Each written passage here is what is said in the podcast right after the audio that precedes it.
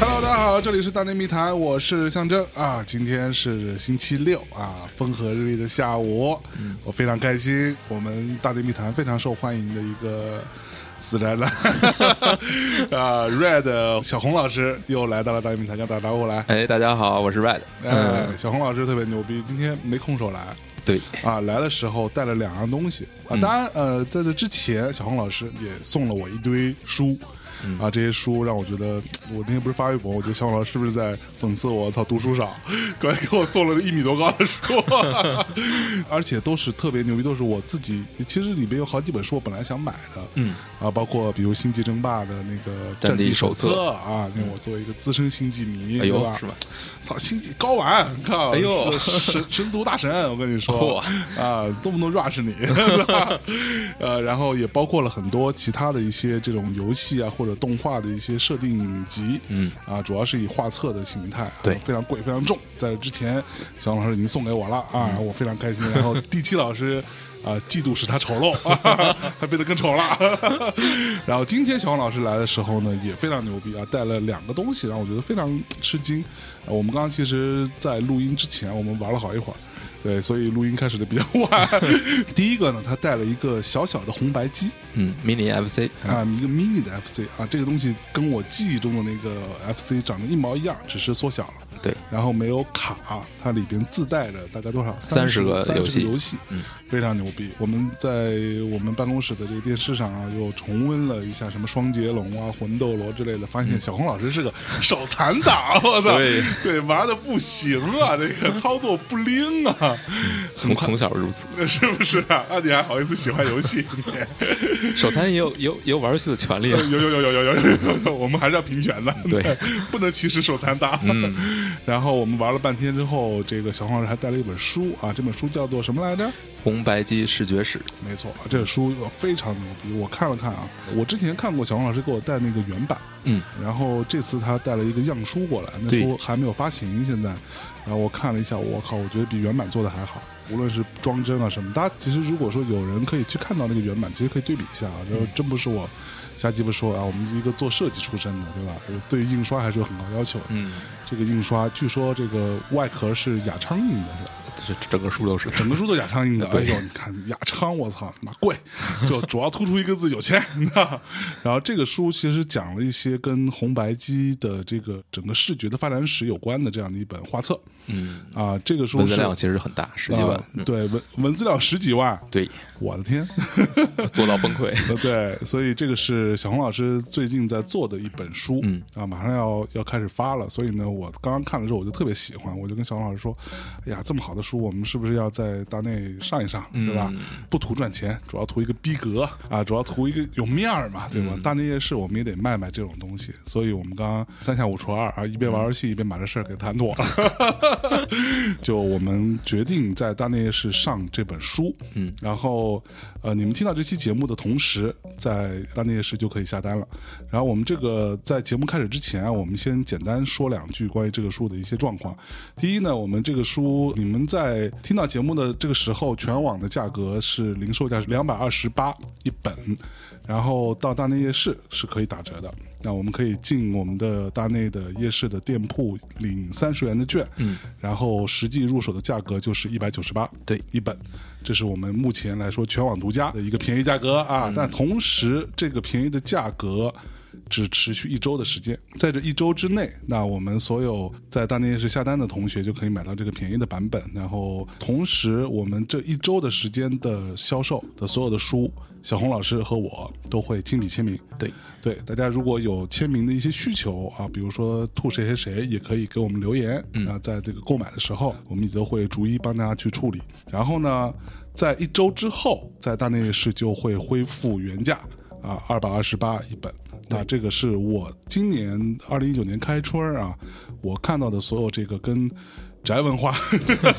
有关的书当中，我觉得自己非常非常心水的一本，所以呢，推荐给各位大家听众。除了这个书之外，那我们刚刚就在玩这个游戏机的时候，我觉得这个游戏机特别牛，它其实是 USB 供电，然后接 HDMI 线。然后有两个小手柄，所有那些游戏的体验是一毛一样的。游戏机小红老师本来说送给我说啊，这个不能空手来，嗯，但是我就琢磨着啊，这个事儿对吧？这个好东西不能自己独享，独享，对对。跟大何家况你分还享有红白机是吧？呃，对对对，哎，我有红白机，我们一会儿再聊这个事儿。然后我就说，这样，我们这一期就聊聊红白机这个事儿，然后以及我们把这个 mini FC 啊这样的一个市场价多少钱？七八百块钱，差不多，对，小一千块钱的这个这么一个玩意儿，你看就会聊天儿， 会聊天儿，你会聊天了，可不？啊，我们做个抽奖。啊，所有购买大内密谈跟这个小红老师所在的这个读库，啊，你们叫什么后浪是吧？玉宅雪，啊，那那后浪是怎么回事？ 这是另一个公司，啊，后浪跟你没关系是吧？对啊，你只是帮他们翻译是吧？我们跟后浪没关系，啊，这完全没有关系。啊。那之前沼泽怪物呢？找到怪物是我作为译者给人家翻译的， 啊，OK，那我们这个 mini FC 嗯就将作为抽奖的礼物。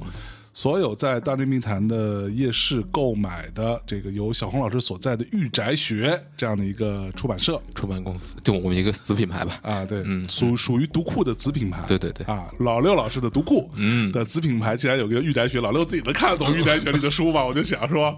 对吧？然后我们所有在这一周时间里面以一百九十八价格购买的所有人当中，我们在一周之后会来进行一个随机的抽奖，那抽中的人我们就会送这台 FC 给到大家，好吧？啊，mini FC，那我们既然这期是讲红白机，那我们从哪儿讲起？先讲讲。你小时候什么时候玩的红白机？最早应该是还生活在胡同里的时候，啊当时我都不知道是红白机，因为我我我其实，在串门的时候、看到应该是有邻居家的孩子在玩，当哎时呦玩的是打鸭子，啊，光枪游戏哎呦呦呦，所以我对他的印象最早的印象就是那个光枪。是当时玩这个游戏嘛，就觉得特别神奇。为什嗯么拿光枪一射，这个屏电视屏幕这个就会有反应 呢？嗯就觉得真是就像魔术一样。对对对，对，然后哎还真是，我跟你讲，我第一次玩红白机也是这个。我当时记得我们那儿有一个就类似于什么百货大楼这么一个地儿，还是一个文化宫，我忘了，反嗯正就是一个那种传统商业机构。 然后我爸带我去，然后路过就发现有很多小孩儿站在排队。我记得那时候其实不便宜，五毛钱一次，啊哇，等于说你五毛钱你你是有论次的，不是还不是论时间的。不论时间，嗯就五毛钱你到那儿玩一把。但是对于我们这种从来没玩过的人来说，你拿着光枪，然后你就操 看，我记得里面是有一只狗，对嗯对吧？然后有有一堆小鸭子在天上飞，然后整个画面非常的粗糙，那时候感觉，但是就特别新奇嘛。对，我觉得说我操什么玩意儿，然后五毛钱三条命嘛，我记得大概是，好像大概是类似于这样，很快就没了，大概也就两分钟吧， 我就已经就已经这事儿就跟我没关系了。对，但是就觉得特别紧张，满手的汗。那是我第一次看到红白机，嗯，就是打鸭子的游戏。对。但后来其实我真正能玩到红白机的，其实人很少，大部分都嗯是玩到它的这个山寨机嘛，就是我们国产的一些。啊哦，是吗？对啊你是玩山寨的呀？对你玩国产的是什么？是小霸王吗？ 对，骑了我脚 啊！嗯，还是带键盘的那种。哦，嗯是吗？还带对键盘呢？对，还有那种他是成龙大哥代言 的嘛？。啊，对，不是带人什么死什么对呀、啊但这个卖的应 该还是挺好的，是是是，所以他带键盘是可以干嘛呢？就是有一些嗯就是做成的单独国内有厂商做的那种教育软件嘛。但其实那些东西并不是只是一个伪 装，就当年很多人其实家里后来买家用电脑嘛，嗯都是说要学习用的，但实际上很多都是用来玩游戏的。没错，就是我记得我在差不多小学二年级还是三年级，是我爸爸的一个朋友。就我爸等于说就知道我喜欢这个嘛，但是我个人觉得他也想玩，你知道吗？ 然后他托一个朋友从日本嗯，给我带了一个红白机，然后当时还蛮贵的，那个对价格其实对于当时的收入状况来说是一个天价。差不多。对，所以我我拥有的那台红白机真的是红白的，嗯，就是就是那种最经典的传统的样子。就你们抽奖会抽到那个 mini FC 的那个放大版，对，然后还带一个变压器，嗯，然后插在电视机上，然后这么玩。还有卡带，卡带，卡带也是正版。正版的，我操，特别牛逼。然后我记得那时候，我跟我爸就经常是那种一到晚上啊，我们俩就一直在打坦克战、坦克坦克大大战对，嗯我们俩就 Battle City，对对对对，特别牛逼，玩的特嗯别开心。然后一直到后来，等于说红白机伴随了我，大概一直到初一吧，差不多。嗯你要暴露年龄。对， 对，就玩了很多年，然后就因为你暑假其实没什么好玩的嘛，嗯对就一直就是反反复复就那几个游戏，然后自己身上又没那么多钱，所以也不太可能去买新的游戏。对，这就是我们山寨机的好处。嗯啊山寨经常就是几十合一嘛。然哦我后操我觉得我当时最爱做的一件事情就是这个从头到尾把这几十个挨个试一个，可能每可能每个游戏就玩个五分钟十分钟的，啊，然后就见识了很多各种各样的稀是奇不是稀奇古怪的游戏。我操！当然不，你你这个不够珍惜啊。对，这就是盗版的区别对，了。你看我那时候多珍惜，我操，超级玛丽。超级玛丽真的是没有任何攻略，那是没有攻略，哪有什么攻略？靠自己，什么一个两个，这么一个个往前冲，一次次死，一次次日死。最后我能做到的是超级玛丽、魂斗罗一代，嗯，和绿色兵团，还有沙龙慢蛇这四个游戏，一条命不死通关。火。对，那个时候，但这个真是用大量的时间累积起 来的，估计没错不止十万小时， 就一直一直试，一直试，一直玩，就完全疯狂的一个状态。嗯所以我记得那时候，我一说到红白机，真的就那个记忆啊，嗯就在脑海里过电影，你知道吗？而且它还是一个特别适合双打的。对对对对，适合双打游戏嘛。嗯那时候我到暑假就有各种小朋友会来我们家玩，因为你记得那时候大家都是那样，就是可能刚玩的时候特别紧张，嗯比如你要跳。你拿手柄，你就会 拿手柄一起一起甩着跳，对知道吧？对对然后我就会很愤怒的呵斥他们说：“不要这样弄 啊，机器会弄坏的。”然后他们摁键摁的太用力，我也会说：“不要摁那么用力，呃，那手柄会坏嘛。”嗯，对，其实那按键很容易坏。然后后来自己拆开来修啊什么的。火，对因为你知道，我那时候修那个手柄啊，真的，我对于红白机的那个非常深刻的印象就是那个手柄，它本来外面是有一层膜的，嗯，然后它本来再外层还有一层膜，你买来之后把那膜撕掉之后，它外面等于说贴了一层膜嘛，你就摁摁摁一会儿之后，那膜上面其实是被会磨掉的，就那个上面一些印刷啊是会被磨掉的。然后拆开之后，你要把里边拆开，拿橡皮去擦，里面有很多就是那些小朋友留下的什么泥呀、什么汗啊都在里头，所以会会变得不灵敏。嗯，然后只要重新擦过，然后里边它其实是有一块那种印刷电路板嘛，电路电路板也要用橡皮擦干净，它会变得更好一些。嗯，哎，这都是经验，我靠。吹卡带吗你？啊，嗯吹吹吹吹， 卡带必须吹！我操，不，它很容易变烫的。对，对，那卡带插进去之后，一会儿就很烫嘛。然嗯但后但你知道吹卡带是一个导致这个卡带无法使用的一个罪魁祸首吗，啊真假的？真的。为什么？任天堂是当年是正式的告诉过玩家，嗯，不要不要没事儿吹你的卡带， 因为它那个所谓的金手指吧，啊就是那个 pin，、对它是非常容易就是生锈的，因为它是金属的。 ，OK，但如果你用吹呢，就有一吹就有这种水汽，就导致它的会更严重。哦所以正确的办法是用相关的这种有这种能够清理的这种套装啊，去清理它，还有这种专门东去西。擦嗯拭，才能让它保持一个状态。我操！所以大家都在用吹这个方对式。 对 对，所以大家可能很多年轻的听众可能都不知道我们在说什么， 我估计就吹卡带跟那个卷磁带 都都是一样的，对对 对，拿一铅笔在转磁带是一个逻嗯辑，都是我们几个很土的方法。因为那个游戏机呢，它可能相对来说会发烫嘛，尤其夏天。我记得我玩红白机的时候，家里还是没有空调的，哦，还没到有空调的时候，哪有空调啊？我操，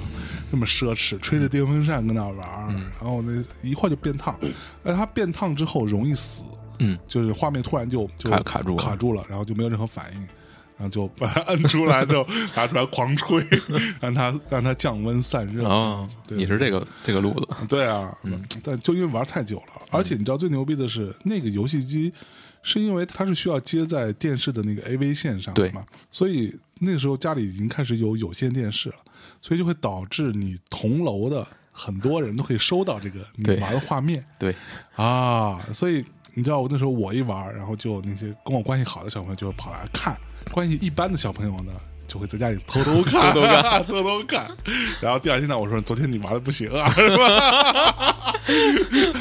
玩的不行 啊，呃都都被人看到。呃嗯而且他那个传输质量非常高，你知道，就他们自己的电视上看，就跟实况直播一样，就是非常清晰。这就是最早的云玩家。云玩云玩家，对，没错。哇，那那个时候真的是。哎呀，还真的是 现在想起来，真的老了，我操！哎呦，所以你后来你其实一直玩的都是小霸王啊、啊对，学习机，嗯，因为主要是我弟家嘛，在我弟家有这么一台，所以经常就去串门儿。一去串门儿可能就玩很久，尤就其是说要学习，对对对，假 期嘛，假期嗯就是基本上都坐这个小霸王前面开始开始玩儿。我去，但是确实有一些游戏能够玩儿很久，比对如对说《超级马里奥兄弟三》，嗯，就我当时真的是，虽然它也不是一个简单的游戏，但当时真的是很努力玩了很久，是是，就是因为特别特别吸引我。对，没错但，是魂斗罗这种游戏，我一般还是靠着我弟把我带过 去，我基本上就处于不停的、不停的从他那儿偷命的状态，聪明，到最后几关基本就是我看着他玩儿。我去。嗯，那我们今天就聊聊这个红白机，进入正题，进入正题啊，这个前面的热身结束了啊。嗯那小红老师，呃我刚刚跟他一边玩游戏一边聊的时候，发现他对于红白机的整个历史，呃，可能也因为做这本书的关系啊，对，可能也做了更加深入的系统的一些了解跟梳理。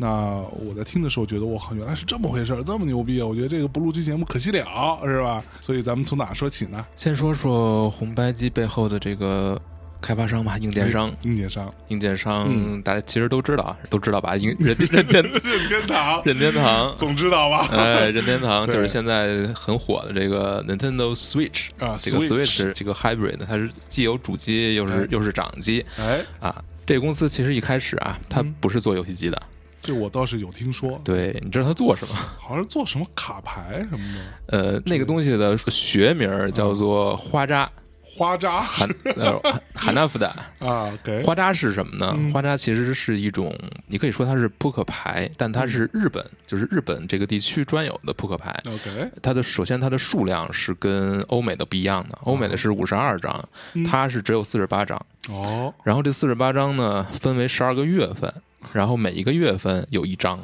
哦，每一个月呢有一个标志性的花，嗯呃，就比如说松树啊，比如菖蒲啊，比如菊花哦啊，，OK，然后每个月不一样，根据嗯当季的那个特征来选的。 ，OK，然后不同的月份，呃，那这样每个月有一张，对，但是是有四种花色吗？每个月有一张，然后十二个月嘛，然后乘以四，等于是每一种花色有四张。啊，对，是那这样不就是我说的吗？操 哎，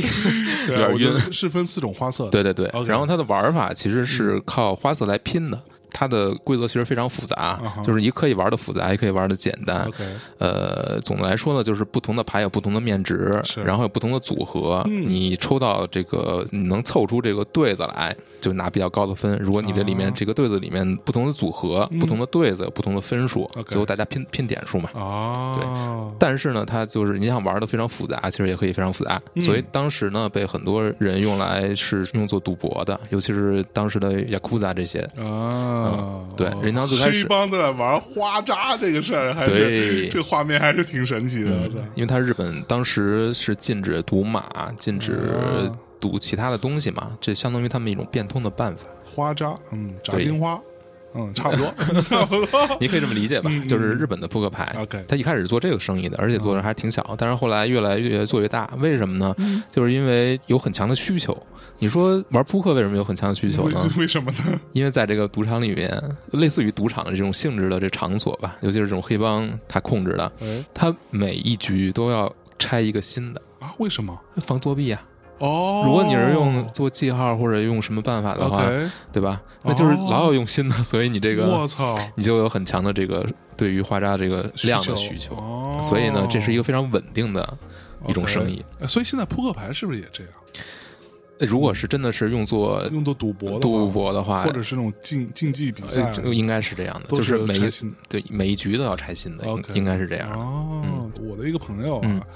就是那个特别不靠谱的南派三叔老师，他以前就做这个生意的。哦，他是做赌具的， 啊，对，然后他就跟我详细讲过扑克牌有各种各样的一些工艺啊，一些不同嗯的材质啊，什么比赛用的一些需求啊，什么变魔术用的不同的需求，它有很多很多这样的一些门类。其实那隔行如隔山嘛，嗯非常讲究。非常讲究。嗯，嗯，任天堂也是一个就是玩纸玩的非常在行的呃这么一个公司。我们刚才说的花渣，其实它虽然有花色这个要求吧，但是它有这种基本款，当然还还可以有这种就是所谓的联名款。嗯，当时呢，任天堂就是跟迪士尼谈下合约了，就是可以把米老鼠啊、唐老鸭唐老鸭这些东西用在他自己的生意上。是是，嗯但是呢，这个生意虽然还算不错吧，但是它只是在日本地区一个怎么说呢，就是只一个很稳定的一个营收来源，没有什么发展。它其实相当于是个印刷厂，我老觉得，呃，有这么点意 思吧？有这意思吧？对，但是他这个生意其实一直做到现在了，现在他还在啊生产、还在做，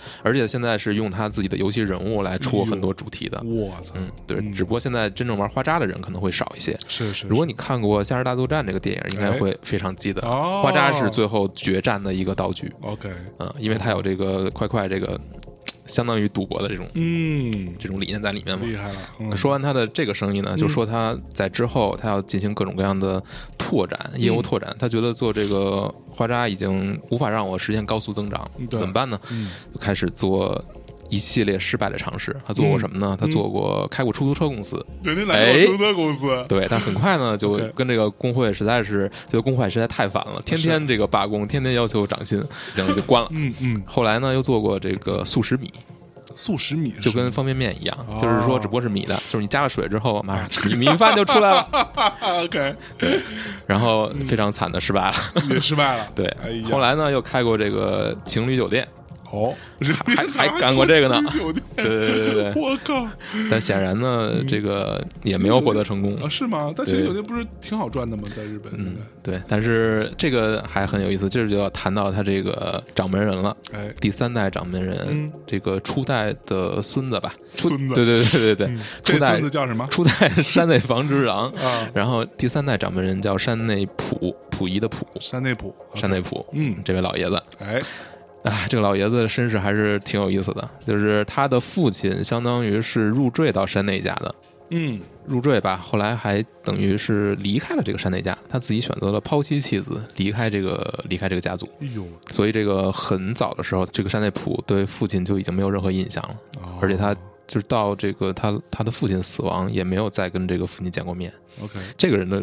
这个家世我们就先不说了啊，这个就大家有兴趣可以去查查。 OK，嗯，总之呢，他是一是段凄苦的历史，很很气服，对、嗯但是这个人是很有意思的，嗯他在日本游戏行业的地位是非常高的， ，OK，而且他是一个非常铁血风格的人，有非常想要掌控一切的这么一个状态。哦，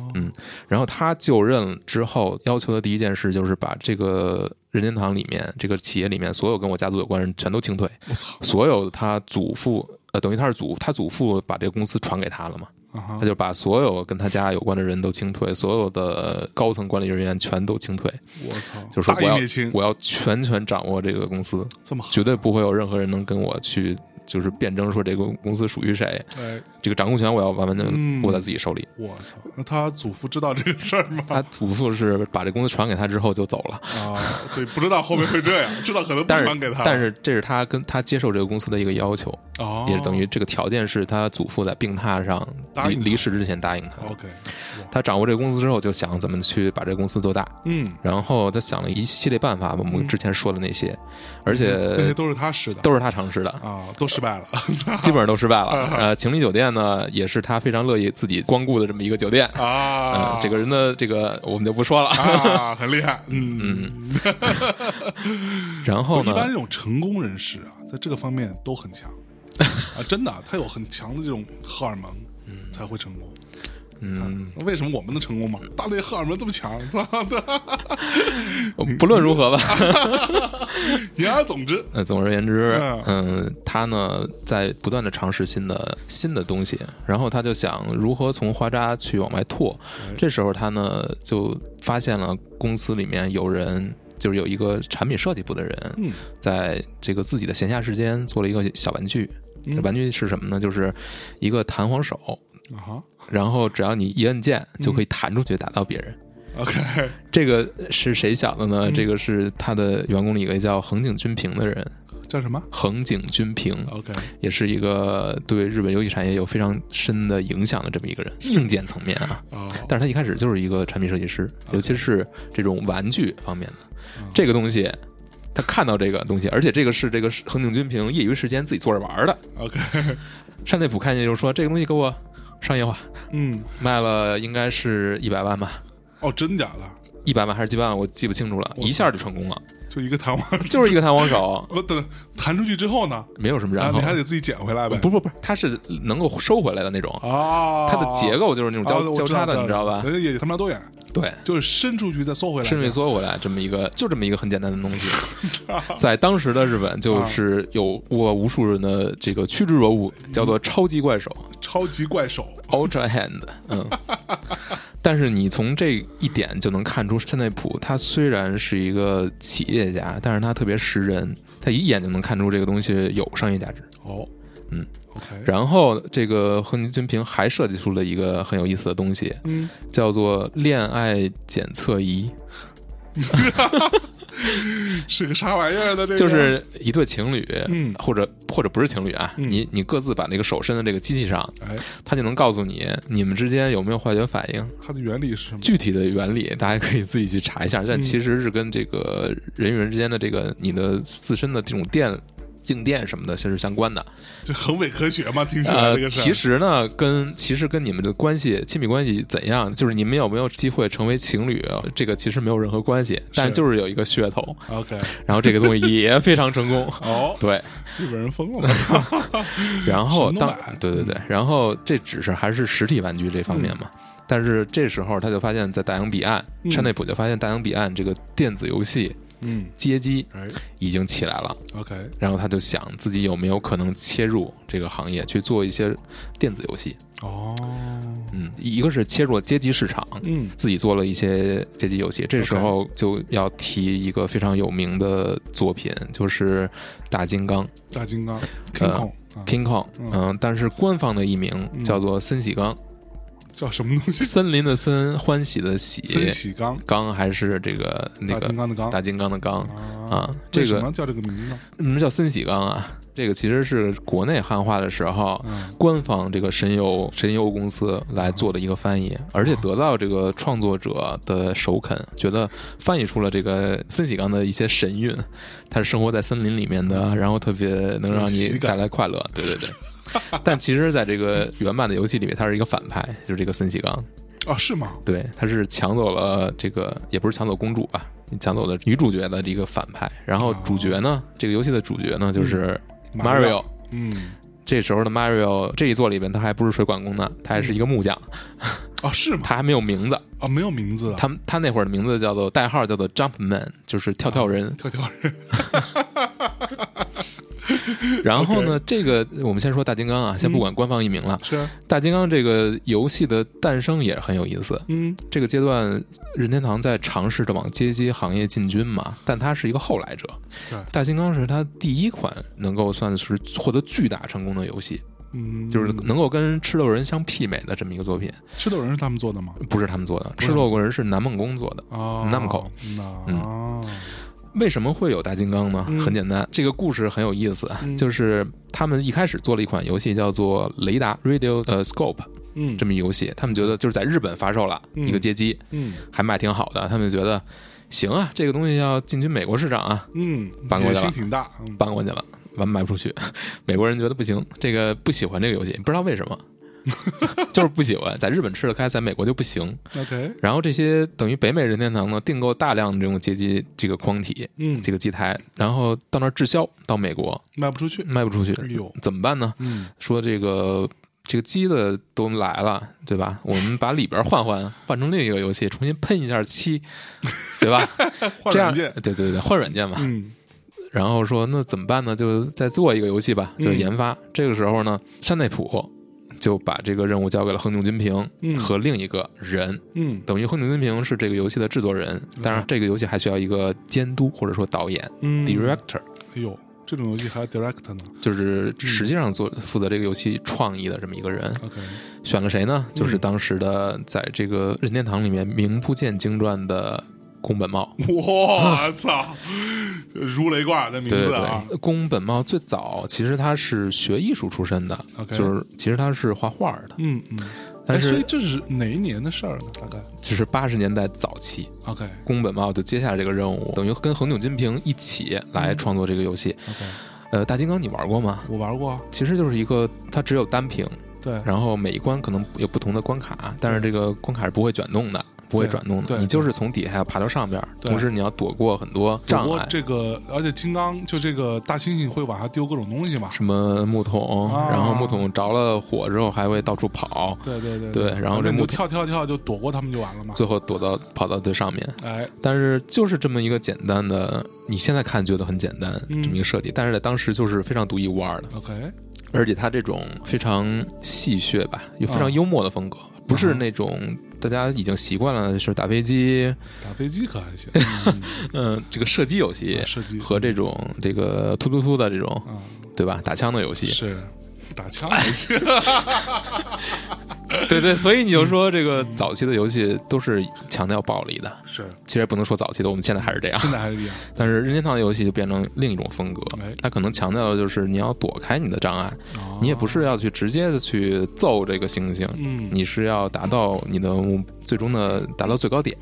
对，一下就获得了巨大的成功。在美国 吗首先是在美国获得巨大成功吧， ？OK，对这个获得成功之后，慢慢慢在这个街机行业分到了一杯羹，嗯跟世嘉呀。嗯南梦宫啊，这些能够等于切入他们的这个市场嘛，已经哎相对来说比较成熟的市场。是是是，但这个时候，家用机嗯其实也在慢慢的成型没错。当时就已经有很多家用机已经出现了，比如说在美国雅达利，当时的美国的市场的引领者，臭名昭著的雅达利， 对吧？他就有呃自己的这个主机，Atari 是两千六吧，代号是两千六，对，二六零零，对，然后已就经是那个只有一个摇杆的那个。对当时时的家用机就是。尤其是美国的嗯，他们都是仿照街机来做的，所以它是有用摇杆儿，然后配一个按钮，对但这个东西其实你放在家里，就其实就不是特别好用，对对，还对蛮不奇怪对？的，因为你底下特别不稳定不嘛，稳对，对对对。然后还有一个背景就是，当时在日本还是乃至全球吧，嗯电视都已经开始大规模的普及了。啊，八十年代初嘛，对，所以山内普呢，他自己的想法就是说，首先他们尝试过代理，就是国内已经成型的这种游戏机，嗯哼，然后获得了很大成功。 OK，他们代理的是一个叫米罗华公司的这个叫奥德赛的这个主机。 OK，也是能够插卡，然后替换游戏的。哦，因为早期的电子游戏机都是没法儿换游戏的，对比如说乒乓乓那会儿，嗯对，你就是一游戏，嗯然后封面画的非常好嗯，就是就是这个特别吸引人。对然后你进去游戏之后 就是一点儿，对， 然后两边两道数，我玩过那就个是封面欺诈嘛，就是这。但这种游戏慢慢的就是因为它更新的太快了，马上就会有新的游戏出来，你就要要再买一个游戏。哦那怎么跟它竞争呢？就是慢慢的就出现了这种可以换游戏的。我可能一个主机里面配那么几款几个卡，嗯就是你可以你可以换着玩儿。是还有的游戏机是它的关卡啊都是画好了的，一张这个彩色的薄膜，你要贴到电视上，然后它代表、啊代表不同的关卡，不同的薄膜有不同的关卡。 哦，真的吗？对，还有这种， 还有这种游戏也是很神奇的。我去，当时呢无，法想象啊。嗯对，当时任天堂就贴到电视 上，电视尺寸不一样，可怎么办？当时的都差不太多，啊，当时都没有这么高规格的电视。是是对是，对对。对，哎而且还能把黑白电视变成彩 色的， 因为你你贴的薄膜是不同的颜色的。哎呦喂，厉害了！ 操，当时任天堂首先是他代理了，获得成功，也可能也卖了上百万台。哎呦，然后呢，他就想这个东西代理你还要给别人分成啊，我自己来吧。他们最开始推出的也是呃叫做什么？叫做 Color TV 这么一个系列，可能出了有 ten，呃，后边是有六 Color TV six、Color TV twelve 这种，就是 six 可能就带六个游戏吧。 Color TV 就是彩色电视嘛，对，就是 对这个的理念，其实就是山内普跟他的团队来说的，硬件团队说，我要一个能够放在家里玩的街机， OK，我就要这么一个东西，嗯你们就给我设计去吧。嗯，但其实他这个时候不光是进入了这个主机领域，嗯他也进军了掌机领域。嗯，哎掌机、手掌机，现在就开始进入掌机了。对，这会儿就已经有了非常有名的这个 Game and Watch。 Game and Watch，你玩过吗？没玩过，很可能你玩过，嗯就是一个小的游戏机，然后里面只有一款游戏，嗯然后它的液晶屏呢就是等于刻好的， ，OK，就是上面就是这个关卡。但是你嗯啊通电之后呢，它可能会有不同的关卡，它会有不同的结构。这个时候它就已经有了十字键，就是左侧十字哦键，右边可能有一个跳跃的按钮，代表跳跃或者什么。 OK，比如说有那种当时的森体钢就已经移植到这个上面了，卖的非常非常好。是而十字键呢，就是在这个掌机上第一次出现了第一次出现的，哦，而且这个就是横井军平的创意。哎呦，嗯，而且早期的 Game and Watch 并不一定都是十字键的，它有可能是左边是还是那种分离的四个键，代表上下左右的。哦后来它慢慢进化成了十字键，啊 OK，而这个十字键最后就继承到了红白机的手柄上。嗯，我厉害了，嗯我靠，我们说了这么多，马上就要到这个红白机的诞生了。终于说到红白白机的它的设计者嗯是以这个上村雅之这个人，嗯 你查的话会发现一个非常现在是一个非常可爱的一个小老头儿，啊 OK，对他为首的一个设计团队，硬件设计团队来他也是为任主天。任天堂的他是任天堂的一个硬件设计师， OK，嗯，以他为主来设计的。嗯先说说它这个配色为什么是红白两色吧，嗯，对，这我一直都很好奇，有很多说法啊嗯，有一种说法是是这个山内普他有一条红白配色的围巾，他非常喜欢， OK，然后他就决定说你就按这个配色来吧。嗯但另一种更广受人接受的说法，其嗯实是他看到当时路呃高速公路路边有这个红白配色的广告牌， OK，然后他觉得这个配色非常醒目，嗯他也觉得非常喜欢，然后就要求上村雅之说你给我做成这个这个配色。哦，这个是广为传播的一个吧， OK 一个配色，但是确实能够感觉它非常鲜艳。非常鲜艳，对日版的 FC 呢，总的来说还是非常巧巧的，跟其他地区的版本比起来，是然后它的名字叫做 Family Computer，翻译过来就是家庭游戏机。这个名字来自谁呢？就谁给它起的呢？是是来自这个上村雅之的妻子。哦，当时其实个人电脑嗯 personal computer 已经就是开始兴起了。对，然后他就想，就是他妻子就是说，呃，大家在卖的都是这个 personal computer，嗯，但我们卖的这东西呢不一样。嗯我们这个机器是大家全家人能够一起用的，不是你一个人用的， OK，所以叫 family computer。哦，他妻子给他起的这个名字呢，其实是 Famicom，Fami OK 就是就是缩写嘛。 OK，但是这个 Famicom 这个呃说起来很有意思啊、嗯 f a m i c o m 这个商标是任天堂没法用，啊哈，为什么没法用为什呢？么呢？因为当时夏普出过一个烤箱，也 叫 Famicom，啊，是吗注册了这个商标。 我他靠，对，但是他那个跟 Famicom 还不一样，嗯就是 Famicom 这个 FC 的缩写结尾是个 M，呃，哦，夏、所以 Family Computer 就是 M F C 对。哦，原来是这样，对，你看所有的 FC 早期的名字都没有缩写，对它不能用。啊，因为夏普已经注册了一烤箱了， OK，但是夏普注册的烤箱的结尾是 n，啊，但是日语发音里面是没有区别的。对 这个事儿更有意思。到后期，这个任天堂跟夏普合作之后，嗯出了一些夏普生产的任天堂授权的这个游戏机啊，就是红白机的兼容机， OK，这些。兼容机就可以用 Famicom 这个 名字，哦，就是因为是夏普有在里面占了占了一部分，哎呦，嗯，包括还有你直作为烤箱，你聊这干嘛 呀？你就太就烦了巧了嘛， 是所以这个名字就是这么来的。嗯，OK 嗯但是从这个名字里，其实能看到任天堂设计这款有主机的一个理念，哎，就是全家人同乐、合家欢，合家欢。嗯嗯，所以它哎所以是它那时候就是一个可以双打的游戏了吗，游戏机了吗 FC 呃最开始设计的时候就是两个手柄， ？OK，嗯，而且它两个手柄很有意思啊。这个为什么它没有设计成摇杆儿？嗯就是因为它。发现这个东西，如果你在家里放在地上是摇杆儿的话，很容易绊到你的孩子。啊，但是如果是一个手柄呢，就没有这个问题。容易被很孩子踩碎， 对，所以呢，很大程度上它也是体现了它这种，就是首先是面向小孩儿，嗯面向这个小孩儿要各方面都考虑到。嗯，你看 FC 上面有一个能够拨的这么一个扳片，对一拨就能把那个卡带弹出来，对，它叫做弹出键。嗯，这东西其实没什么用，你自己拔也可以，直接把这卡带拔出来也没有任何问题。啊是吗？对，我小时候一直被教育说不能这么拔，不能这么办，拔容易烧掉其实没任何关系。啊，是吗？对，为什么要设计这个键呢？哦，对，其实它是一个机械的一个装置， 对呀、啊跟你拔没什么区没别，什么区别。为为什么要设计这么一个东西呢？为什么呢？ 就是让孩子觉得好玩儿。哦，这就是上村雅之的一个把它更往这个玩具这个方向去打造。嗯，啊，让它变成一个有玩具属性的这么一个东西。还是弹簧手的那个意思。 对，然后你看它这个设计啊，FC 的所有这个两个手柄嗯，其实是直接连到这个主机里面，它没有专门的插口，这就是为了节省成本。 OK，然后还有一些很有意思的，比如说它的这个副手柄上其实是有一个麦克的，就是可以接收外部的声音。嗯，就是你对着它说话的话，这个声音它可以通过电视再发出来，哦，就是它可以录，然后它可以发出来，然后还能还有一个能调音量的这么一个一个调节的开关。 OK，这个其实，在嗯很多游戏里面是有很多有意思的用处的。比如说，有的游戏从来没用过嗯有这个很少有有有设计者是用过。 OK，比如说，在这个有的有音乐游戏嗯，是有这个卡拉 OK 功能的，你可以跟着它唱， 对着副手柄唱，然后呢，它还游戏还会给你评 分儿，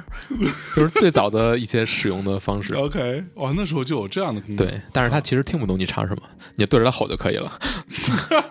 呃，怎么评分？瞎鸡巴评。这个就是就需要再去了解一下。嗯但是在有的游戏里面，其实是很有妙用的。比如说《塞尔达传说》里面嗯有一种怪物叫做破还是什么，也嗯没有一个专门的中文翻译啊。这个怪物啊，你平时攻击的它是很耐打的，嗯但是你只要对着副手柄发声，嗯，就能够。把它消灭，哦，就是因为它的耳朵非常脆弱。这个设定里， OK，只要你这个房间里有这种怪物，你对着副手柄喊一喊，它就全都消灭了。哦对，，这也是 OK 宫本茂的这种自己的创意，哇，厉害了，就很有意思。嗯嗯，啊这个还真的还蛮还蛮先进的，而且我们再说啊，就是一开始这个红白机在设计这红白机的时候，是设计了一个十六位机，嗯，然后呢带键盘，带当时那种磁带机， OK，就是外设，嗯是就把它打造成一个纯粹的家用电脑，是对那个方向。是，但是后来呢，山内溥做出了一个决定。嗯，就是说，首先我们的芯片为了量产，为了降低成本，嗯要改成八位的，这个一定要变成八位机，就再加上把键盘呀、磁带机啊、嗯什么的东西都全是都的砍掉了，嗯最后就剩一个主机手柄对，然后它的成本一下就变成了当时普遍上市场在销售的个人电脑的一半， ，OK，这个就为它能够大规模普及设定一个基本的一个价格标准，是是是，一下它就等于能够进入千家万户吧。对，迅速普及，迅速普对及因为便宜。嘛这个呢，直接体现在它的销售上。可以给大家简单介绍一下嗯什么叫八位，什么叫十六位。这个具具体的原理我是不知道的，嗯，但是呢，比如说我们说 FC 啊，就是这个红白机，这就是八位机。对那十六位机的代表就是 SFC 超人啊，超级任天堂对，以及什么世嘉啊等等啊。然后呢，三十二位的主机的代表就是当年第一代的这些什么土星啊，什么 PlayStation PlayStation 啊、PS One 啊，类似于这样的都是所谓三十二位机对，啊。到后面其实就不是很强调这个不了。太强调，反正后来有出现过什么 Nintendo N 六六十四六嗯四其实对，是一个比较失败的产品。这个对对于任天堂这个量级的公司对来说，就不算特别成功了。对对对对对、嗯对，就诸如此类，他可能强调所谓是六十四位，再后来就不太提这个事儿了。对，嗯，这个跟它的自己的芯片进化是有关系的嗯没。错但是对于这个任天堂这个这个红白机，它相当于它是八三年，应该是嗯八三年在日本发售的。是八四年年底就已经成为了这个日本市场卖的最好的家用主机，哦基本上就是一个市场领先者，一骑绝尘吧。嗯，但是其实这里面是有一个很坎坷的过程的。是它的第一批发出去的机器是有这个线路板，也不是线路板，就其中有一块芯片是有问题的， OK 导致了它进行了一次全面召召回。给它造成了非常大的损失，嗯但是呢，因为这个召回的行动，导致了消费者对它信任，有信心了。哎呦就是说，你肯做这个事儿，说明我买你的东西我是信得过的。哎，这个可能也是导致它一个是口碑好，另一个就是它 FC 能够慢慢的占据这个市场嗯的一个原因。一开始，这个山内溥他对这个主机把控的非常严，嗯就是说这上面只能出现我自家生产的游戏， OK 而且他是意识到了单靠硬件是无法赚钱的，一定要有非常好的软件、非常好的游戏软件，才能让这个大家去愿意去买你这个主机。 OK，我赚钱是靠哪儿呢？靠什么呢？我是靠软件赚钱。 所以他会把硬件的成本压得非常低。哦哦这个模你可式对一直延续到现在，这个是家用主机行业的一个现在一个基本的商业模式吧，是就是完全是靠这个软件。没错，但当时任天堂就山内溥是想 FC 上的游戏只能是我任天堂一家的。嗯后来因为这个机器大获成功，所以才慢慢的开放给第三方厂商。 ，OK，最开始第一家跟任天堂签这个协议的，就授权许可协议的嗯，是哈德森，哦，我还以为是科纳米呢。还不是哈德森，啊，那个魂斗罗是科纳米吗是科乐美的，啊，OK，哎，科纳米也可以了啊，无科所谓乐了。美还行，对对你们这对翻译行，对，当时比较就是第一批跟任天堂签这个授权许可协议的，比如说科乐美、嗯科纳米，嗯然后 Capcom、嗯，卡普空，或者按照官方的称呼卡普康，叫卡普康，嗯，咦，然后南梦宫，啊，南梦宫，还有哈德森，哈哈德森，还有哈德森什么游戏啊？哈德森冒险岛啊，哦，高桥名人的冒险岛啊哦玩过没玩过啊对，这高桥名人到底是谁？高桥名人是哈德森的一个吉祥物，他在哦是一个中年，也不是中年大 叔啊，人家当年二十多岁，其实但是长得非常大叔啊，就是他能够在一秒之内嗯，连摁十六次，哦，知道吧？一秒十六次， ？OK，厉害不厉害？哦，手速惊 人，哦，所以是真实存在的一个人真实存在的人，但是他自己最高记录就手速非常快，啊他自己最高的记录是十七次，他说， ，OK，但是他当时相当是一个相当是哈德森的一个品牌代言人，上各种日本的综艺节目去展示自己的这个游戏达人的惊身人份的，手速，惊人的手速。嗯，OK，他在这个公司里面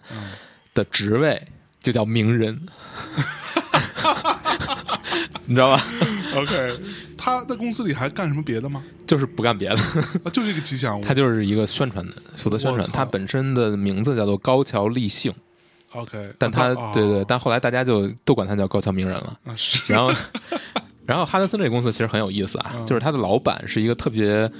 特别奇怪的人，嗯就是凡事都是凭借自己的一时的热情，嗯然后一时的直觉，哎呦，但是呢，就这很 是像我嘛但是这个公司就非常成功，在当时啊，嗯但是最后是被科乐美收购了嘛，所有的这个版权都归都归科乐美了， ，OK， 对，然后科乐美现在也这个操性，对吧？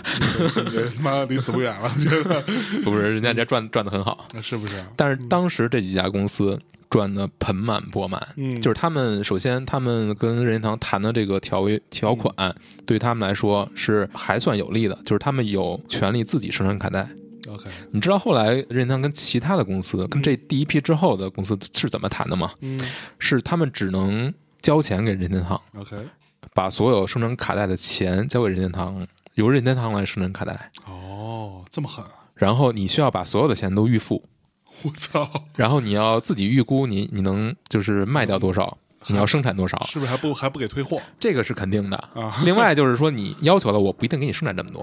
啊？因为当时有一段很严重的国际上的芯片荒， OK 以这个为原因，就是你想生产这么多，我不一定给你，啊，我我配几只，我还要评测你这个游戏，我觉得你这游戏好，嗯，我才能多给你生多产生点产啊。我觉得你这 OK 游戏不好，我我我不给你生产那么多。哎呦我靠。这么狠，哎，那所以任天堂在跟别的公司合作之前，他自己推出的什么游戏？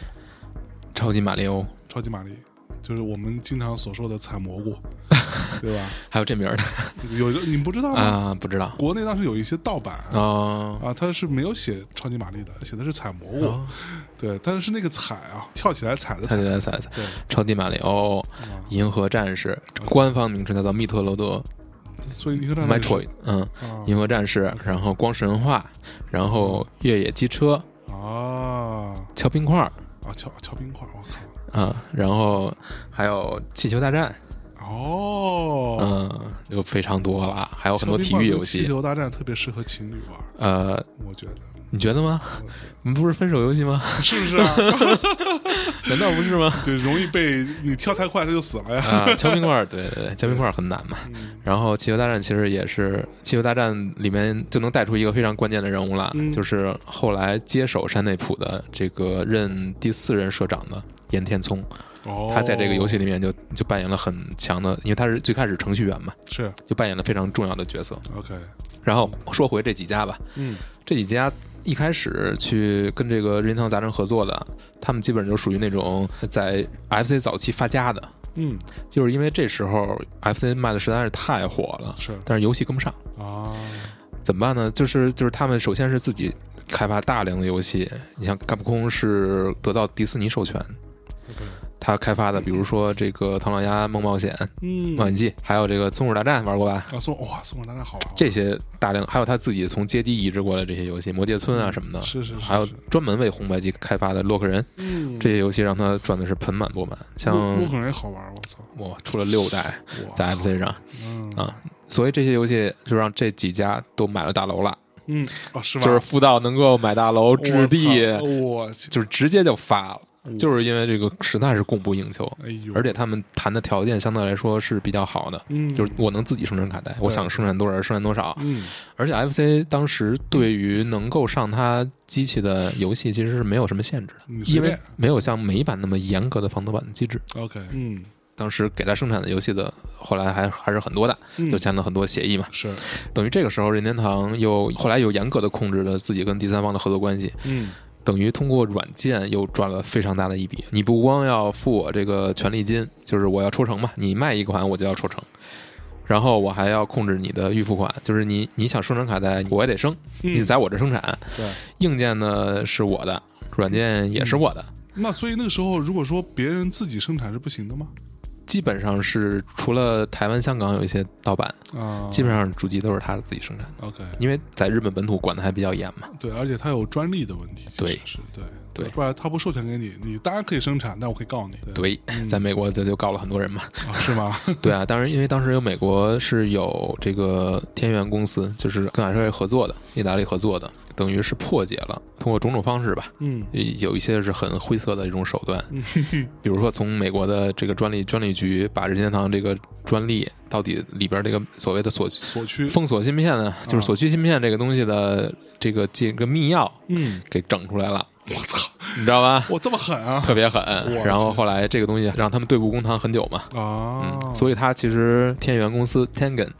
生产过好多这个没有经过任天堂许可的游戏，嗯就在这个任天堂的主机上能够直接游玩的。 OK，嗯哦嗯，，还有这么一段历史，是是包括这个俄罗斯方块，其实是有一个天元版本的，啊，还有的游戏其实也有任天堂版本，也有天元版本，两个还不一样。是是是嗯，嗯嗯，嗯，这都是都是后话了吧？嗯我们现在说说这个光枪吧。为什么很多人都玩过这个光枪游戏？嗯都玩过这个打鸭子，因为当时任天堂是曾经把马里欧和这个打鸭子合成一个卡带，跟主机捆绑销售的。啊，所以呢，因为捆绑销售，就能够极大的带动这个软件的普及， OK，还有光枪的普及。嗯嗯但是你知道，光枪这个技术早在这个红白机之前就有了，啊，是吗？而且是一种实体的，嗯实体的就是。当时这个有很多这种射击场、射靶场，嗯在这个日本境内，但是呢，这种游戏其实已经不流行了。任天 堂其实想过，就是用这种数字的方法，用光枪的形式来去让你去玩这种实体的射击， ，OK，就是跟咱们现在这所谓的这个模拟 CS 可能还有一点相像，也不太一样。嗯嗯嗯嗯，，但是它是通过数字方式来玩的，就是拿着一个类似于光枪的，然后我是如果能打中你的话，你的身上会有显示。啊，这样这个东西最终没有成型，就是它最终没有流行起来， OK，但是它把这个技术挪到了这个 FC 上。嗯而且它的技术其实还是很有意思的。实验方式大家我就不跟这儿详细的解释，因为嗯解释起来非常复杂，复杂，但是它跟跟这个游戏的刷新是有关系的。其实，在你摁下扳机的一秒，嗯这个电视屏幕上是会发生变化的，但是这个变化非常就是那一帧，嗯那一帧它会探测你这个你是否击中这个目标。 ，OK，啊、所以你仔细去观察的话，你会观察到这个画面就闪一下，啊，OK， 嗯，对。而这个技术就是我真的是从小就觉得非常神奇。我知道它的原理之后，我依然觉得非常神奇，就像变魔术一样，它其实就是光枪是，说白了就是你的屏幕上是有一些算是怎么说，就是那那一帧它的画面你是看不见的，哦对你你它又意识不到，对，它是通过坐标来定位的嘛？对对啊。对但是就是非常神奇，还是非 常很神奇还是很神奇，我觉得这个儿时对我的影响就是会到现在也还是觉得啊，好神奇，好吧？嗯。嗯，厉害了，但是从这个光枪，还有它这个手柄，嗯包括它整个这个设计，你能看出它不是追求这个我技能多强，嗯我不是说我这个时候就上十六位了， ，OK，我还是用八位，嗯但是我就是在八位里面把这个东西做的特别好玩儿，是我就是用这种已经成熟的，可能在现实中推广不了的手段，我把这个接到我的这个电脑上，嗯那不是我这个主机上，然后就能让它非常有意思。这可能就是任天堂的一个基因， OK，一直到现在为止。嗯你看它历代的主机，可能除了 NGC 的技能非常强之外，嗯很多包括 V、VU、NDS、3DS，包括现在的 Switch， ，Switch，对它都不是技能碾压的。它其实算是技能都比较弱的，相对来说，在同时代都是比较对对弱对，对但就是就我好玩儿我就是好玩儿。对，嗯就像 Switch，我那会儿就说，都这个时代了，为什么用屏幕用这么差？嗯，然后屏幕周围的那个黑框那么大，嗯，然后屏幕的亮度调到最亮也不够亮，就跟手机比起来差好远，对，但是你能带着玩儿，但你真的好玩儿，对对就是哎，暴露了一个任豚的本质。 认同。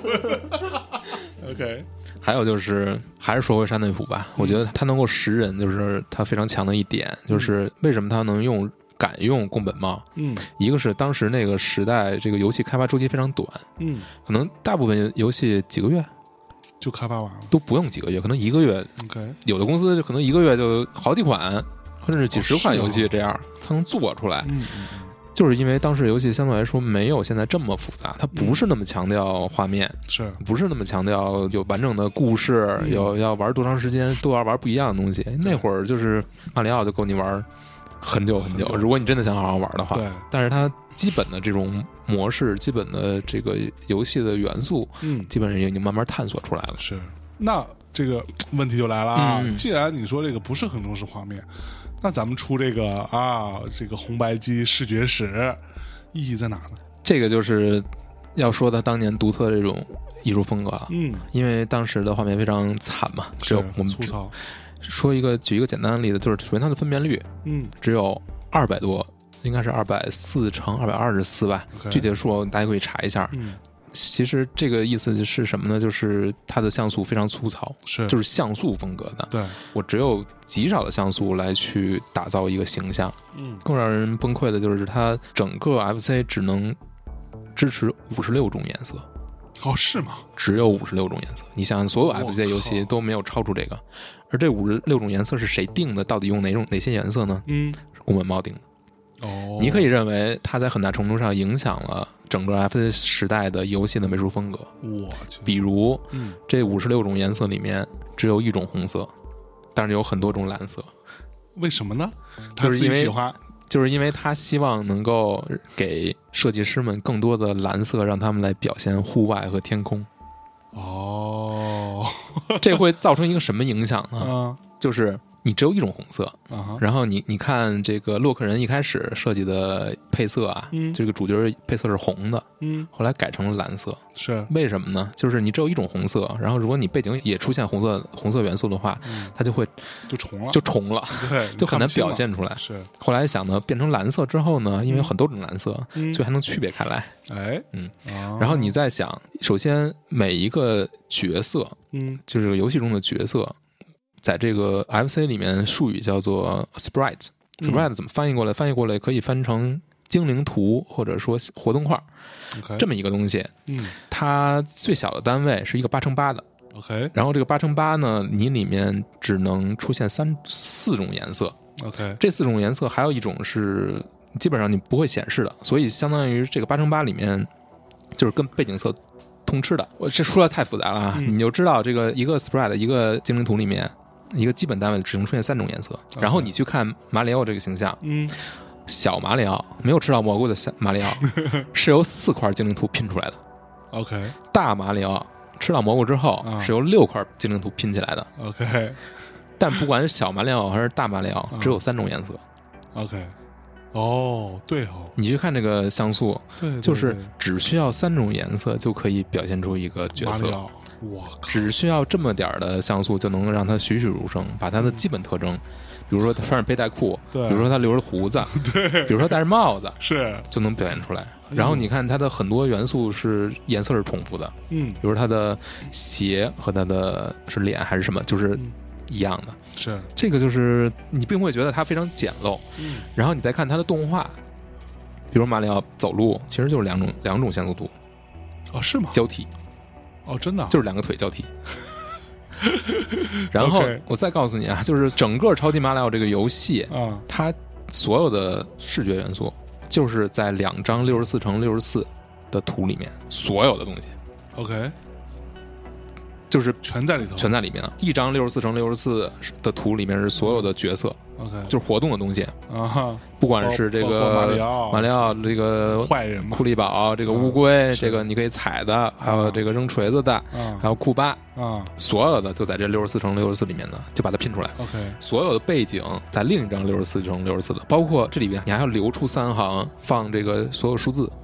哦就是阿拉伯数字阿拉啊伯数，字那个对对那个英英文数字啊嗯嗯嗯，这些东西你还要放出来，剩下的才是拼拼出这个世界的所有这些背景的块儿。啊，等于是他从里面调用对，哦，然后还有什么呢？为了重复利用呢，你还要把它调用这个形状的同时，你还要赋予它不同的颜色。嗯你比如说，这个游戏里面云朵嗯和草嗯形状是一样的，啊，是吗？ 对，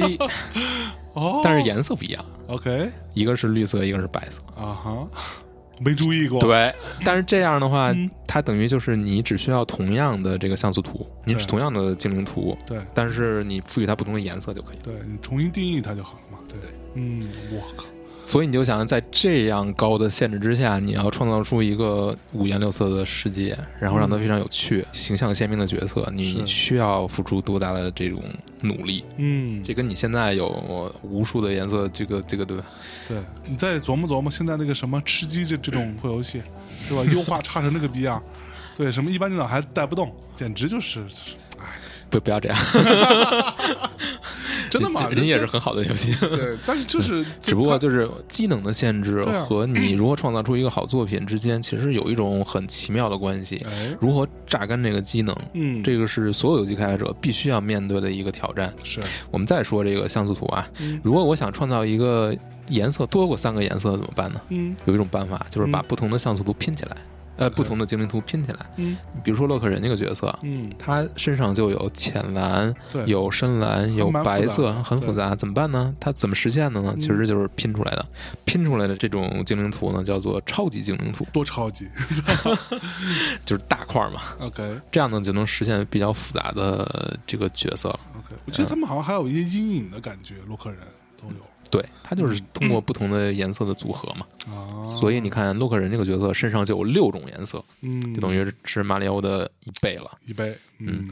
但是呢它还有一个限制，嗯，还有一个更强的限制，就是因为当时的这个电视啊是逐行扫描的，也就是说，它其实是这一帧其实是从头到尾一行一行行咣咣咣以极快的速度给你渲染一遍，哦，然后下一、下一下一帧再来一遍。 OK 所以就有一个限制，就是它的图像是一行一行生成的。啊，但是这个限制是什么呢？ 就是说同一行里面只能显示八个像素、八个精灵图，如果出现第九个呢，就就没了。显示不出来，对，所以如果你屏幕上的东西太多呢嗯，就有东西就会闪，就这一帧渲染不出来。 OK，你玩的时候，你有没有注意到啊？嗯，就比如说玩双截龙，你被打的时候，你不是发现身上就是自己闪一闪一闪的吗？对对对对吧？你打中敌人的时候对也会发现这种情况，对那个其实就是一种闪烁的现象，可能不是因为硬件的不，OK，不足，但是如果你你的屏幕上敌人太多了，就会出现这种情况。比如说你玩魂斗罗的时候，嗯，满屏的子弹纷飞，对你会发现有的有的子弹有一瞬间你会看不见它，对，它会闪闪，对为什么呢？就是画不出来。但是呢，魂斗罗其实就是用一种很巧妙的办法去解决这个冲突， ？OK，就是既让你能够玩儿，嗯让这个画面上非常热闹，嗯又能够让你继续玩下去。 ，OK，它怎么办呢？它就是隔帧渲染。隔帧渲染，一般的游戏正常玩的时候是呃六十帧每秒，嗯但是它在这个画面出现这种非常火热的情况下，满屏子弹纷飞怎么办呢？有的子弹就变成了三十帧每秒，也就是说这一嗯秒这帧有，下一帧没有。啊，但是你看起来呢，就是时隐时现，但基本你还能摸得出它的它的脉络，它的脉络。嗯嗯，这就是一种当时的人为了跟机能作 战我，操，绞尽脑汁想出了一种办太法。难了，我 操，就是这机器就这么点技能，你怎么让它好玩儿？啊，就非常难。啊，再说一个更有意思的啊，嗯这个你记不记得？就是在很多 FC 游戏里面，一旦进入 BOSS 战嗯，这种头目战，对啊屏幕咔嚓就一黑，对就只有 BOSS 了对和你了。是你知道为什么吗？为什么呢？那不是为了渲染恐怖的气氛吗不是， 完全跟这个没关系，这是一个意外的收获。 ？OK，你知道为什么吗？就是因为 BOSS 比较大，对 比较大，它就要用更多的精灵图。这个时候呢，你就要吃背景精灵图的，就吃背景，哦你知道吧？背景资源就是你没法渲染背景了，就是背景的配额就被 boss 就被给吃掉 BOSS 给吃掉了。 所以就黑了。然后 BOSS 就能变做的非常大，它各个部件都能有各种各样的活动，然后哦对就只剩主角了，啊，就或者必要的这种平台，你可以跳上去，对这底下全是黑的， ，OK，你 知道吧？哦， 就是，这就哦所是，以啊，哦但是它反而形成了一种规律，对就是后续的游戏，我有这个资源了对，我还这么玩儿，对，就我还你是就每次一走走走到前面，发现哦天黑了，就哦操，哦，要打 BOSS 打 boss 了心头一紧，对我手马上就我开始抖对 OK， ，OK， 厉害了，嗯，这就是面对这种技能限制，大家想出了非常多的办法。 ，OK，嗯然后你知道当年的这个游戏是怎么设计的吗？嗯当年比如说超级马里奥，嗯马里奥啊，一定要有观众，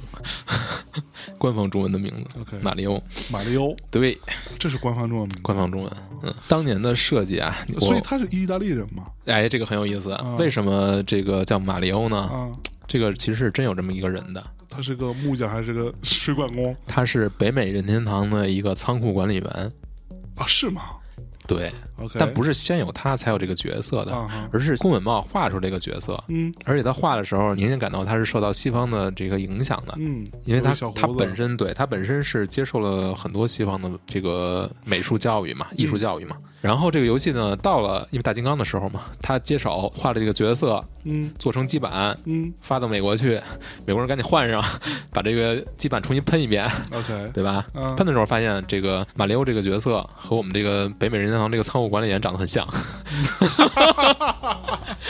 然后呢，这个角色才从跳跳人嗯，改成了 Mario，哦，你知道我吧去， 但是后来这个员工好像也没在任天堂干很久， 但他知道自己就是那个 Mario 吗但是我估计他知道，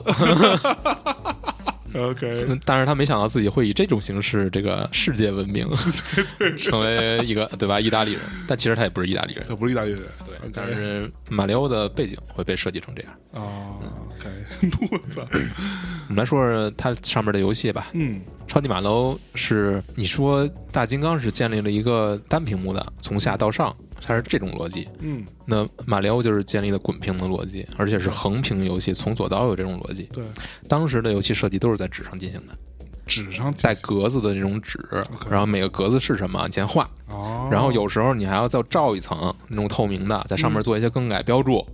每天都是游戏设计师自己就是画画这个关卡，用一张一张的纸画调整，哇，真嗯然的后啊想怎么能好玩儿。很多人在谈游戏设计的时候，都会拿超级马里奥的第一关来做样子，就告诉你，就是人家怎么在一关里面就把所有的跟这个游戏相关的技巧全都介绍给玩家了，而且没有一句提示，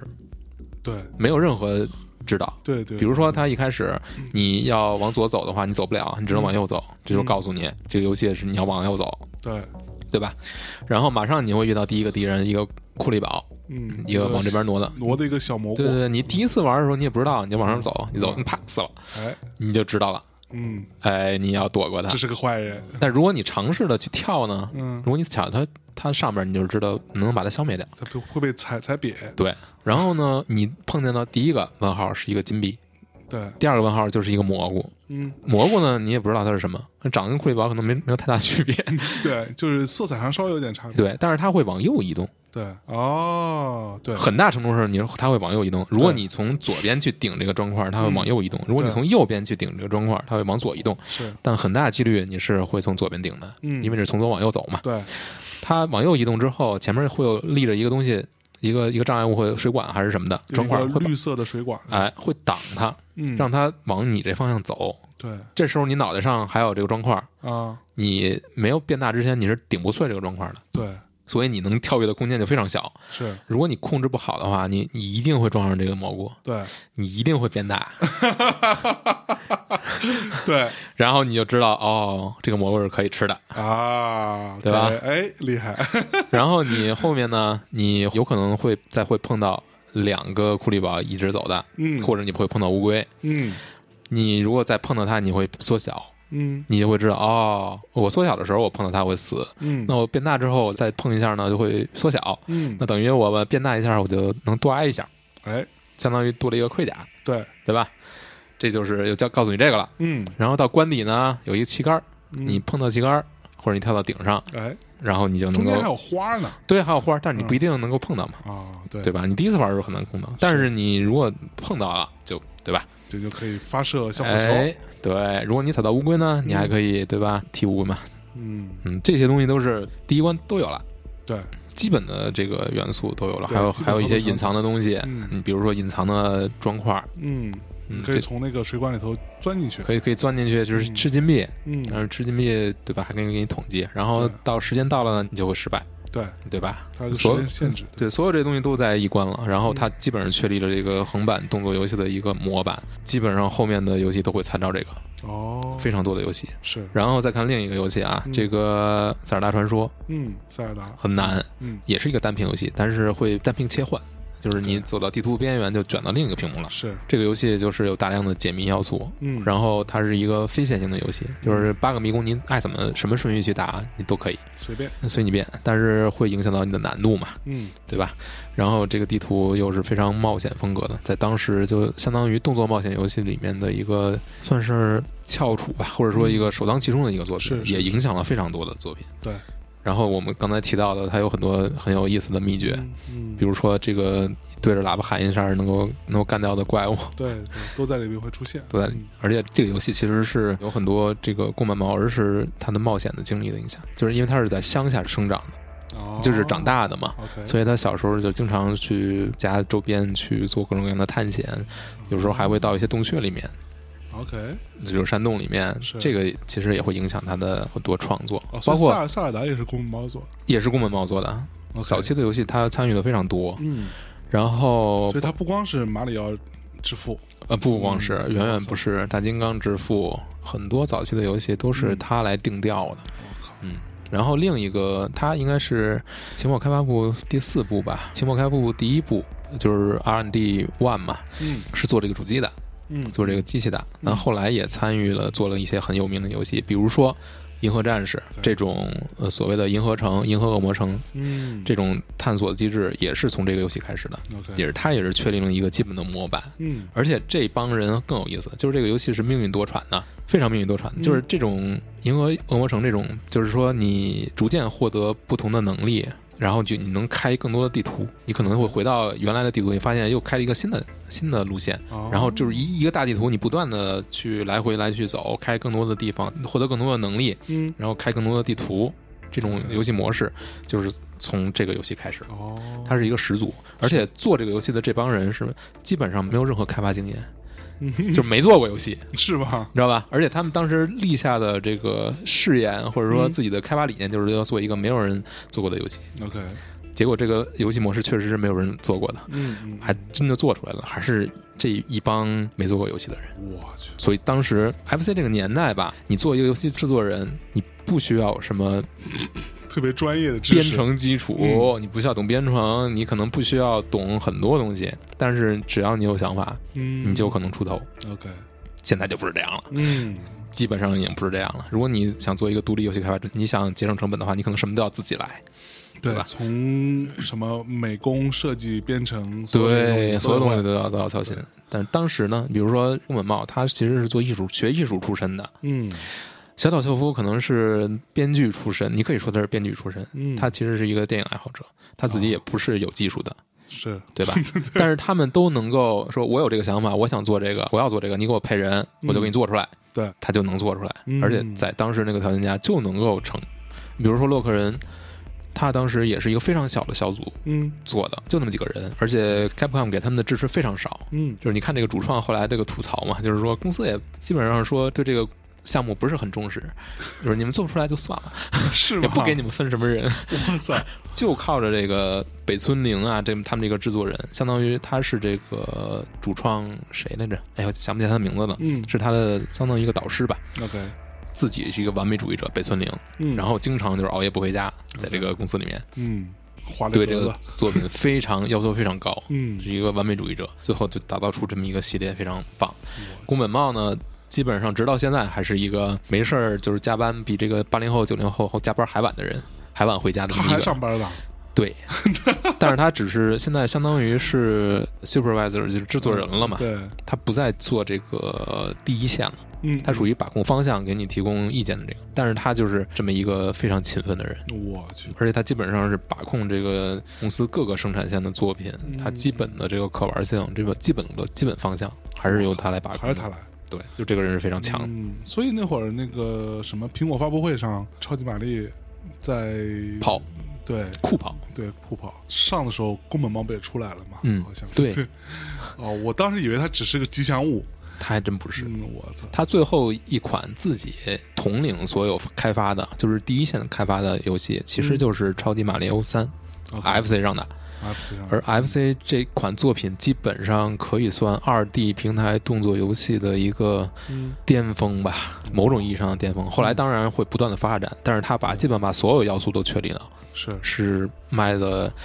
到现在应该是卖了六千多万份吧。我操，你想一下，嗯六千多万份，在当时可能没有跟主机同捆的时候，就已经卖了十一千一百万份。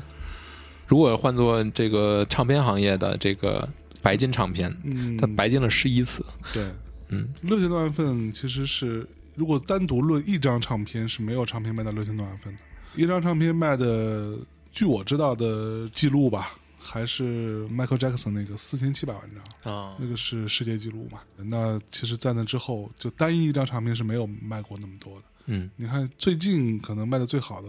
是那个谁什么，近几年的 Adele，嗯，全球卖了一千一百多万张，就已经说我操，就一堆人说实体唱片没有死，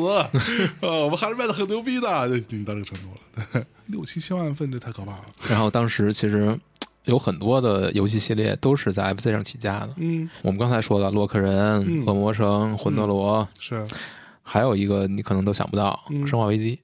生化危机》在 FC 上，这个东西看你怎么说了。啊哈就是它在 FC 上是有一个嘖精神始祖，哎呦，这个叫做什么呢？叫是一个电影改编游戏，嗯叫做《甜蜜的家》 ，OK， （Sweet Home）。嗯这个游戏就是恐怖生存恐怖类游戏，嗯然后一个 RPG 吧。哼，它 OK，跟《生化危机》呢，基本上是《生化危机》受到很大影很大很大影响。嗯第一个影响就是里面的开门动画，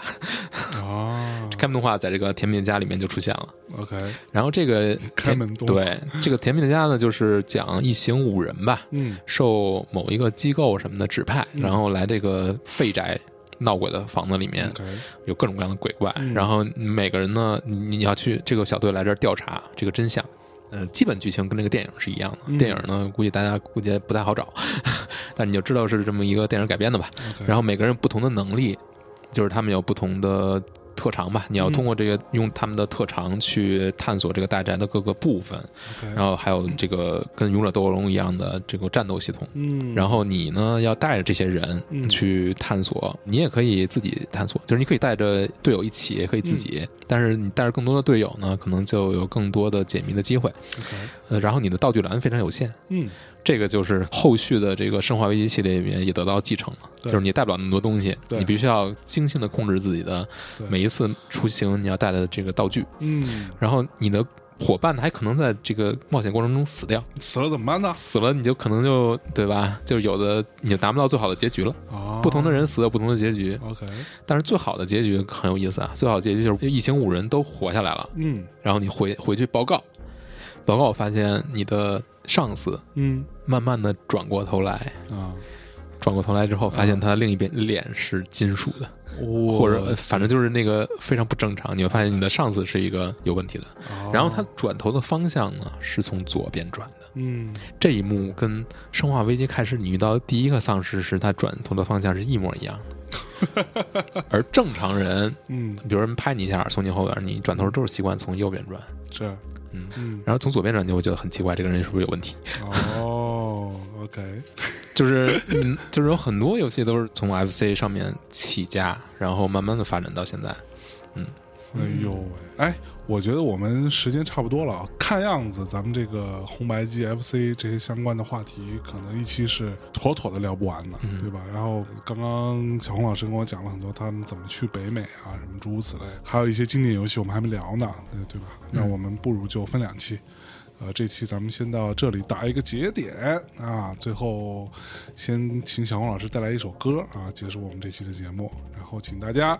听完这期一定要记得，如果你是对于这些童年的回忆啊，这些人类的宝贵的遗产 啊，这个巴比特时代的这些视觉，嗯啊这些东西有兴趣的，那你可以去大内夜市购买我们跟这个小红老师一起这叫什么御宅宅学、跟御宅学一起合作卖的这本书、啊，叫做《红白机视觉 史》。哎，那现在下单一周之内下单是可以享受一个便宜的价格的，同时有我们的签名，嗯，同时还会有抽奖，谢谢大家。对，抽奖一个这个嗯 mini Mini FC 啊，大家千万记得要去，别怪我没提醒啊。那我们最后请小王老师给我们推荐一首歌，结束我们这一趴的节目，下一期再说。我最喜欢的一个系列《恶魔城》的，哎，虽然我是个手残，嗯， 你能玩得了吗？恶魔 城，我模拟器，然后就得一首名曲《Vampire Killer》吸血鬼杀手。好，跟大家说再见，拜拜，拜拜。